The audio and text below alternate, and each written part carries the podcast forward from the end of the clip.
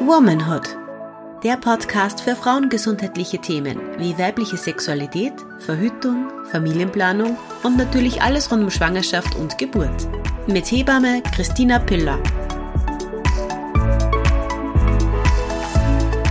Hallo und herzlich willkommen bei einer neuen Folge von Womanhood. Mein Name ist Christina Piller und ich bin Hebamme und mit diesem Podcast würde ich gerne auf sehr viele frauenrelevante und frauengesundheitliche Themen aufmerksam machen und darüber ganz offen, ehrlich und wertfrei sprechen. Und weil ich letztes Mal von einer Frau, die schwanger ist, gefragt worden bin, ob sie denn einen Geburtsplan machen muss als Vorbereitung für die Geburt, habe ich das gleich als Anlass genommen, um über das Thema Geburtsplan kurz zu sprechen. Was ist eigentlich ein Geburtsplan? Wofür brauche ich den? Brauche ich den überhaupt? Muss ich einen machen? Lohnt sich das, einen zu machen? All diese Themen werden wir heute kurz besprechen und dann hoffentlich kann jede für sich selbst entscheiden, ob sie einen Geburtsplan machen will oder nicht. Ein Geburtsplan ist eine Methode, sich zuerst gedanklich und dann eben in schriftlicher Form auf die Geburt vorzubereiten. Wie wir alle aus dem Leben wahrscheinlich wissen, kommt es manchmal anders, als auf dem Plan steht. Und deswegen sollte Frau oder das Paar unter der Geburt auf jeden Fall versuchen, eine offene Einstellung weiter zu behalten oder vielleicht auch unterschiedliche Varianten auf dem Geburtsplan zu notieren, weil ich habe das Gefühl, wenn man sich dann auf den Geburtsplan versteift, dann kann das einfach sehr einschränkend sein unter der Geburt. Und gerade Geburt kann man nicht alles zu 100 Prozent planen, aber man kann sich was wünschen. Und so würde ich den Geburtsplan auch definieren, dass es eine Wunschliste ist, wie die Geburt im Idealfall für die Frau oder für das Paar ablaufen sollte. Und ich glaube, wenn man mit der Einstellung an die Sache herangeht, dann ist ein Geburtsplan mega cool. Es kann sehr gut helfen zu definieren, was würde ich mir wünschen und was würde ich mir nicht wünschen im Idealfall. Und da geht es um Themen, die man vielleicht sonst sich gar nicht überlegt hat. Zum Beispiel beim Thema Nabelschnur. Die meisten Frauen wollen, dass die Nabelschnur auspulsiert wird auspulsiert gelassen wird. Und das ist auch eigentlich Standard, weil man mittlerweile weiß, dass in der Nabelschnur noch sehr viel Blut drinnen ist, das das Baby braucht. Ähm, und dann nach dem Auspulsieren der Nabelschnur wird eben abgeklemmt und durchtrennt. Und das kann man eben davor schon definieren, dass man sich das wünschen würde. Oder zum Beispiel stillen. Ich möchte direkt nach der Geburt stillen. Ich möchte nicht stillen. Ich möchte das spontan entscheiden, ob ich stillen will oder nicht. Mal schauen, ob das Kind Hungerzeichen zeigt. Solche Sachen. Wer soll meine Geburtsbegleiterin oder mein Geburtsbegleiter sein? Soll das mein Partner sein, meine Partnerin? Ähm, möchte ich mir die Plazenta anschauen oder möchte ich sie nicht sehen? Soll mir die Plazenta erklärt werden?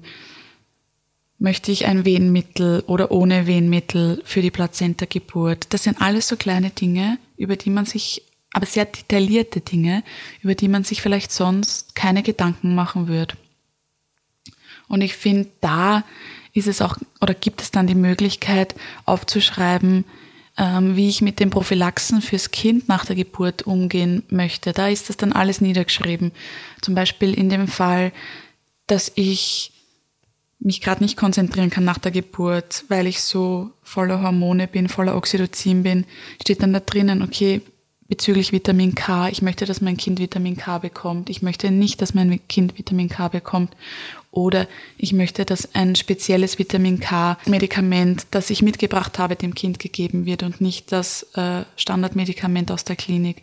Das sind alles Möglichkeiten, dies gilt zu entscheiden, aber mit denen muss ich mich auseinandersetzen, schon vorab, schon in der Schwangerschaft, damit ich diese Entscheidung eben treffen kann, dann in dem Moment, wo es zum Entscheiden gilt.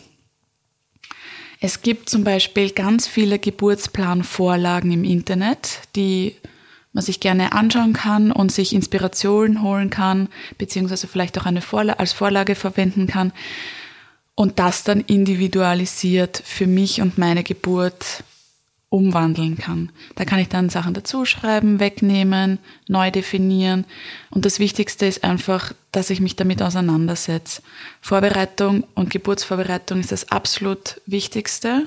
Ich würde auch nicht einen Marathon laufen, ohne davor trainiert zu haben. Mental und körperlich ist Geburt ein anstrengender Prozess. Aber man kann, Frau kann das sehr gut schaffen. Und da gilt es halt, sich dafür vorzubereiten. Und genauso kann man einen Geburtsplan machen, wenn, wenn man glaubt, dass einem das helfen könnte. Ich finde, alles, was man zur Unterstützung nutzen kann, sollte man machen. Wie und wann kommuniziere ich einen Geburtsplan mit dem geburtshilflichen Team? Also zum Beispiel, wenn man davor schon einmal in der Ambulanz ist und eine Hebamme kennenlernt oder eine Kontrolluntersuchung bei einer Hebamme oder einem niedergelassenen Gynäkologen hat. Hier macht das eben dann noch nicht so viel Sinn, den Geburtsplan zu besprechen. Erst dann mit, zum Beispiel, wenn man in einem, in einer Krankenhaussetting das Kind bekommt, mit der betreuenden Hebamme, die man dann wirklich unter der Geburt hat. Zum Beispiel bei Aufnahme in den Kreissaal wäre es dann sinnvoll zu sagen, ja, ich habe einen Geburtsplan gemacht und können wir den kurz durchbesprechen, wenn das die Situation noch erlaubt und man nicht zu sehr beschmerzt ist oder gerade andere Dinge im Kopf hat. Und da wird das geburtshilfliche Personal, denke ich, sehr positiv reagieren wenn man zum Beispiel eine Wahlhebamme oder eine Beleghebamme hat, die einen ja schon in der Schwangerschaft betreut, da kann man das dann natürlich schon in der Schwangerschaft durchbesprechen, beziehungsweise da ist man eh durchgehend in Kommunikation und da weiß die Hebamme dann eigentlich meistens schon, was sich die Frau wünscht, beziehungsweise wie sich die Frau die Geburt oder die unterschiedlichen Situationen vorstellt. Und da kann man das dann natürlich unter der Geburt nochmal durchbesprechen oder vor der Geburt nochmal durchbesprechen. Aber in einem Klinik-Setting, wo es dann eben auch sein kann, dass ein Schichtwechsel ist, weil meistens haben die Hebammen zwölfeinhalb Stunden Dienst, da macht es dann Sinn, eben mit der Hebamme zu Beginn zu besprechen und dann sollte ein Schichtwechsel sein, nochmal die Themen, die noch kommen, nochmal kurz durchzubesprechen, dass jeder weiß, was sich die Frau wünscht und Genau, dann wird das eh auch von Hebammenseite kommuniziert, ob das möglich ist in der Situation oder warum das nicht möglich ist. Zum Beispiel nach der Geburt, wenn sich das Kind super adaptiert und nach Stimulation gleich rosig und vital ist und einen guten Tonus hat und es überhaupt keine Anzeichen gibt, dass man das Kind frühzeitig abnabeln sollte, dann wird das natürlich auch so gemacht, wie sich das die Mama wünscht, beziehungsweise wie es eh schon in den meisten Kliniken Standard ist, dass man die Nabelschnur auspulsieren lässt. Sollte das Kind sich nicht so gut adaptieren und es Kinderärzten vorgestellt werden müssen, dann ist es leider in den meisten Fällen so, dass das Kind abgenabelt werden muss und zu Kinderärzten oder Ärztinnen gebracht werden muss und da müsste man dann abnabeln. In manchen Situationen ist es eben so, oder in manchen Kliniken gibt es die Möglichkeit, dass das Kind nicht abgenabelt werden muss und ein Kinderarzt hinzukommt und das Kind eben bei der Mama gleich ähm, untersuchen kann. Ich finde einen Geburtsplan manchmal so wie einen Schummelzettel in der Schule. Ich habe immer alle Sachen gewusst, die auf dem Schummelzettel oben gestanden sind die Sachen, die nicht am Schummelzettel oben gestanden sind, die habe ich nicht gewusst. Und das ist genauso vielleicht mit dem Verschriftlichen der Wünsche der Idealgeburt. Wenn man das mal aufgeschrieben hat für sich selber und mit dem Partner durchbesprochen hat, dass der oder die eben auch weiß, was sich die Gebärende unter der Geburt wünscht, dann können beide als Fürsprecherinnen für die Gebärende kommunizieren zum Beispiel, es gibt eben auch Frauen, wo es unter der Geburt entschieden wird, dass ein Kaiserschnitt gemacht wird. Und wenn dann die Frau noch im OP ist, kann eben der Kindesvater oder die Partnerin oder Begleitperson der Frau eben auch entscheiden und weiß auch, was die Frau in den Geburtsplan geschrieben hat und was ihre Wünsche bezüglich zum Beispiel der Prophylaxen fürs Neugeborene sind und das ist immer auch ganz wichtig, weil manchmal unter der Geburt hat die Frau nicht die Kraft oder die Möglichkeit oder sehr regelmäßige Wehentätigkeit, dass sie das vielleicht nicht klar kommunizieren kann. Und dann ist es natürlich super, wenn die Begleitperson auch genau weiß, was die Gebärende sich wünschen würde in jeder Situation.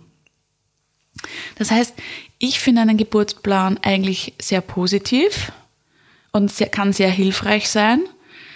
Wenn man ein Mensch ist, der gerne Listen macht, wahrscheinlich noch mehr. Und man sollte sich aber nicht darauf versteifen, sondern vielleicht auch immer eine Alternative parat haben, beziehungsweise eine offene Einstellung weiterhin versuchen zu haben unter der Geburt, falls es anders kommen könnte, dass man eben auch damit umgehen kann gut. Ja, ich denke, das war's mal soweit zum Thema Geburtsplan. Ich bedanke mich fürs Zuhören. Die nächste Folge kommt wie immer nächste Woche Montag online. Überall da, wo es Podcasts gibt, also auf Spotify, bei Apple Podcasts, Google Podcasts, Deezer und als RSS-Feed. Und wir freuen uns natürlich über konstruktive Kritik und Feedback oder aber auch über Themenvorschläge. Das alles gerne unter womanhood at. Danke und bis zum nächsten Mal. Tschüss.